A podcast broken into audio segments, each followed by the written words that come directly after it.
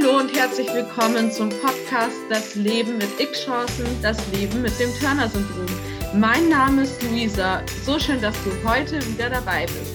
Ich darf heute die liebe Sophia im Podcast begrüßen und sie hat wieder ein ganz wichtiges Thema dabei und zwar das Thema ihrer Operation am Herzen. Die OP ist auch noch nicht ganz so lange her und sie wird uns ein bisschen über ihr Leben und über die Merkmale bei ihr vom Ulrich-Törner-Syndrom sprechen. Ich freue mich so, dass du heute dabei bist und ja, würde mich freuen, wenn du dich kurz vorstellst.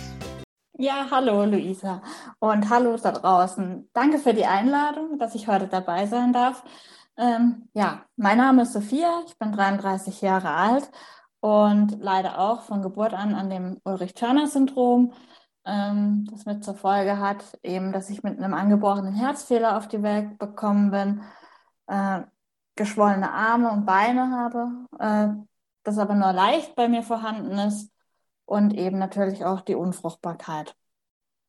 Ja, bei mir hat man von Geburt an den Herzfehler festgestellt. Das war eine Verengung an der Aortenklappe, die man von Anfang an immer beobachtet hat. Aber klar war, dass sie irgendwann in meinem Leben dann auch ausgetauscht werden muss. Ja, und ich war eigentlich immer sehr sportlich, habe auch immer viel Freude am Joggen gehabt und 2021 war es dann eben soweit, dass äh, die Aortenklappe ersetzt werden sollte.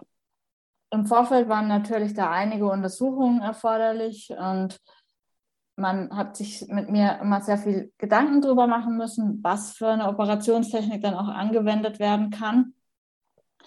Da dann an der Hauptschlagader auch noch eine Erweiterung vorhanden war, die sich im Laufe der Jahre einfach entwickelt hat durch diese Verengung an der Aortenklappe, und ich wurde dann im Februar 21 dann so operiert, dass die Pulmonalklappe an die Aortenklappestelle gesetzt wurde und ich jetzt an der Pulmonalklappe eine äh, neue Herzklappe eingesetzt bekommen habe.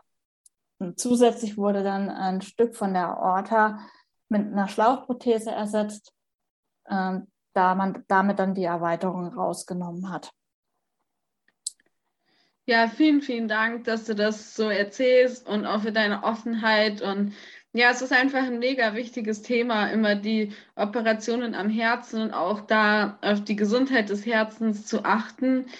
Und ja, das ist auch ein Thema, was dich super viel beschäftigt und was natürlich auch ein großer Teil deines Lebens ist. Und deswegen finde ich es einfach ganz toll, dass du darüber sprichst und das mit einbringst. Und das klingt auch nach sehr, sehr viel, was gemacht wurde. Und auch total bewundernswert, was die Medizin heute auch kann. Also um auch werdenden Eltern da Mut zu machen, dass man heute einfach auch wirklich viele Möglichkeiten hat, auch Operationen am Herzen durchzuführen und ja, auch so zu operieren, dass man damit gut leben kann. Ich glaube, das trifft es ganz gut. Wie würdest du sagen?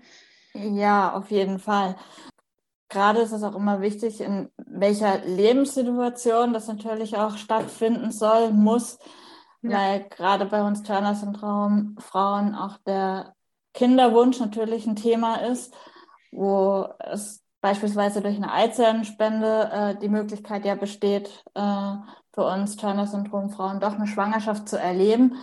Und gerade bei der Wahl, welche Herzklappe man wählt, ist das einfach auch entscheidend. Ähm, da danach natürlich auch Blutverdünner mit zum Einsatz kommen müssen. Und natürlich kann bei so einer Herz-OP auch immer irgendwas schiefgehen. Das sind natürlich auch viele Ängste im Vorfeld äh, bei mir vorhanden gewesen, die es dann einfach auch ähm, ja, eine schwierige Lebensphase dann einfach auch machen und man da auf die Unterstützung von engen Freunden, Familie einfach auch angewiesen ist.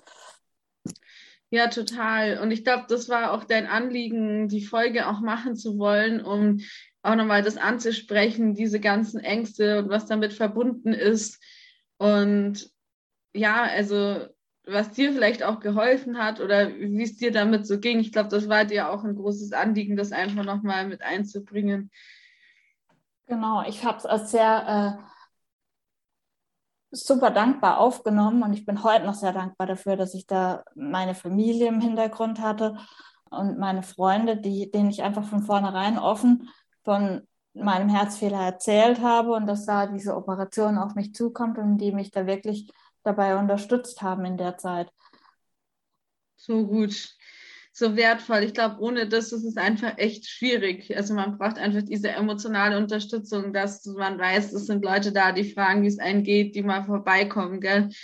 die einen zuhören. Ja. Das ist, glaube ja. ich, das Wichtige. Ja. Ja, die Corona-Zeit hat es natürlich in der Zeit auch nicht einfach gemacht, weil natürlich auch in der Klinik keine Besuche möglich waren, sondern dann tatsächlich viel über Skype, äh, WhatsApp-Nachrichten dann äh, stattfinden musste. Und das ist natürlich dann schon nochmal zusätzlich ähm, schwierig, wenn man dann wirklich da im Krankenhaus allein auf sich so ein bisschen gestellt ist.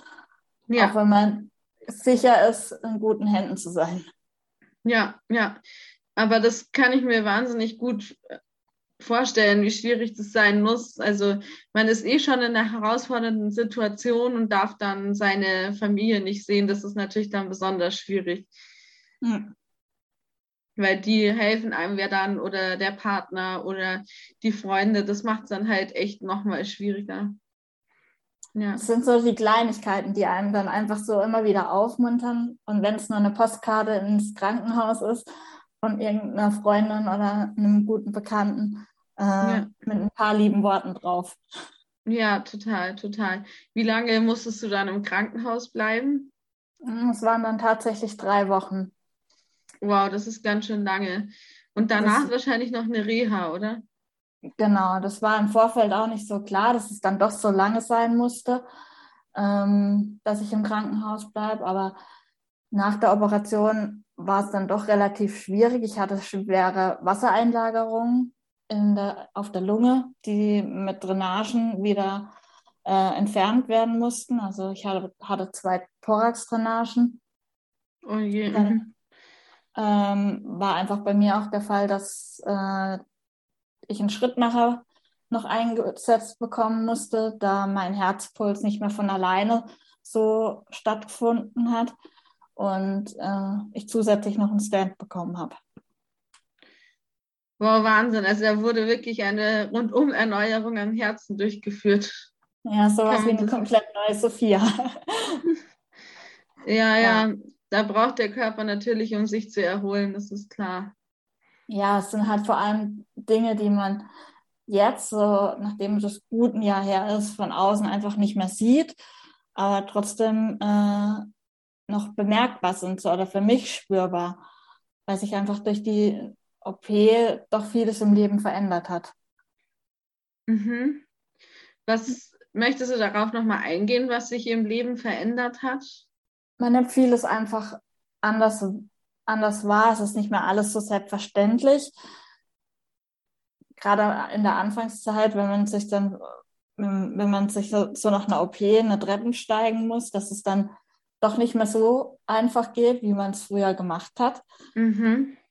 sondern es einfach auch wieder eine richtig, richtig lange Zeit dauert, bis man das wieder so, so sich im Alltag ganz normal einfach bewegen kann. Und mal ganz davon abgesehen, sportliche Dinge wieder zu machen. Das braucht einfach sehr, sehr viel Zeit und Geduld. Geduld, ja. die man einfach auch lernen muss mit sich selbst. Ja, absolut. Und gnädig mit sich sein, geduldig sein. Ja. ja.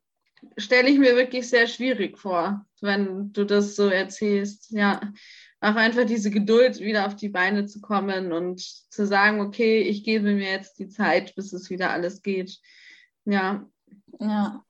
Vor allem heutzutage kriegt man ja in der Medizin sehr viel hin, dass man keine Schmerzen hat. Das war gar nicht das Problem. Äh, so während der Zeit, da war ich immer sehr gut eingestellt. Aber das dann auch selber noch so wahrzunehmen, es geht einfach im Moment noch nicht so, ja. so, wo man einfach schon sein will. Ja, und immer wieder so Rückschläge gebremst werden.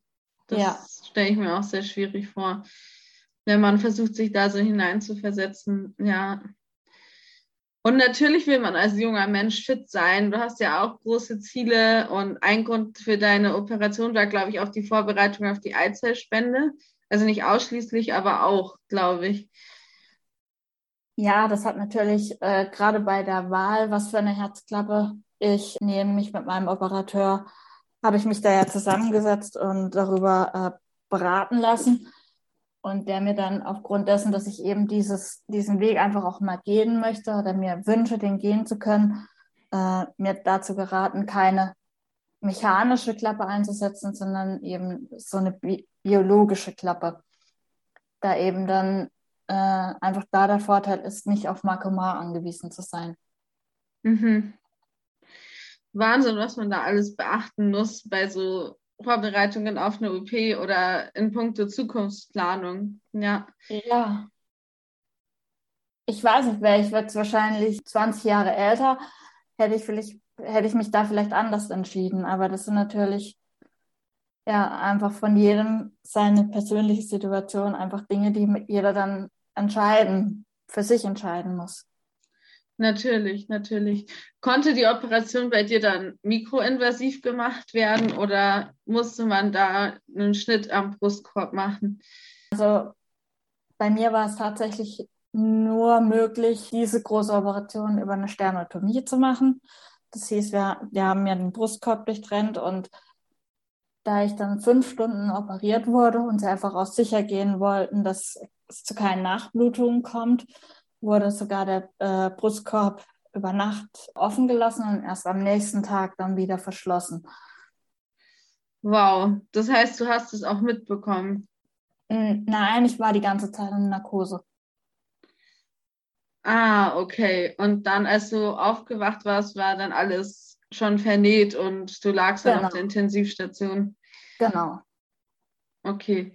Und dann hast du die paar Wochen im Krankenhaus gehabt, auf Reha gekommen und dann konntest du wieder nach Hause. dann nach sechs Wochen war ich dann äh, endlich auch froh, dann wieder nach Hause zu können, ja. Ja, glaube ich. Das ist auch wahnsinnig lange. Das ist echt ja. lang. Ja, und jetzt hm, weiß ich, dass du auch sehr sportlich bist. Würdest du sagen, du bist jetzt wieder so auf dem Niveau von vor der Operation oder ist da noch Nachholbedarf? Mm, was heißt Nachholbedarf? Ich weiß, bin mir nicht sicher, ob ich jemals wieder an diese sportlichen Aktivitäten, die ich da oder Leistungsfähigkeit, die ich damals hatte, auch noch mal ankommen werde. Ich habe mir einfach zum Ziel genommen, ich möchte einfach aktiv bleiben, um meiner Gesundheit einfach auch was Gutes zu tun, weil ich nicht denke, vom Rumsitzen wird es einfach auch nicht besser kommt die Leistungsfähigkeit nicht wieder. Und ich möchte mich da einfach gesund und fit halten. Mm, und ich will Spaß dran haben, mich auch äh, sportlich zu betätigen. Das ist so das Wichtigste, dass es auch ja. Spaß macht. Und ja, ich gehe zum Beispiel heute, das habe ich vor der OP noch nicht gemacht, äh, sehr gerne mit dem E-Bike fahren. Ah. Und wo man einfach auch ein bisschen mit dem E-Antrieb ein bisschen Unterstützung bekommt und dann einfach auch nicht so diese negative Erfahrung dabei macht, wenn, wenn, wenn man mal schneller aus der Puste ist oder so. Ja, tolle Möglichkeit auf jeden Fall. Und dann kannst du auch wahrscheinlich so weit fahren, wie du willst. ja, wenn der Akku reicht. wie der Akku reicht, genau. Ja, voll schön. Nee, also einfach total mutmachend, wie du ja, die Chancen aus der Operation genutzt hast und ja auch deinen Lebensweg angehst und auch da danke für deine Offenheit, über alles zu sprechen. Genau, ich weiß nicht, ob es was gibt, was du unbedingt noch sagen möchtest, mitgeben möchtest. Ich bin einfach sehr dankbar, dass ich diese Möglichkeit bekommen habe, diese Herz-OP in der Form auch zu machen, weil ich denke, die Medizin entwickelt sich immer weiter. Das wäre vielleicht vor 10, 20 Jahren definitiv noch nicht der Fall gewesen. Ja. Und wer weiß, was die Zukunft noch bringt, was für Möglichkeiten man da einfach noch einfach, äh, hat, Turner-Syndrom Frauen mit Herzfehler noch zu helfen. Absolut. Wow, das ist ein wahnsinnig schönes Schlusswort und glaube ich macht sehr, sehr vielen viel Mut. Und das ist echt auch einfach Wahnsinn, was da alles gerade in der Medizin, in der Forschung passiert und ja, was man immer noch mehr machen kann, um uns Frauen mit Turner-Syndrom zu helfen.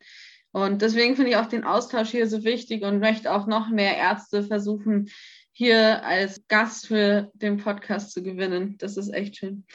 Ja, liebe Sophia, dann danke ich dir ganz, ganz herzlich, dass du heute im Podcast dabei warst und bestimmt auch mal wieder. Ja, danke.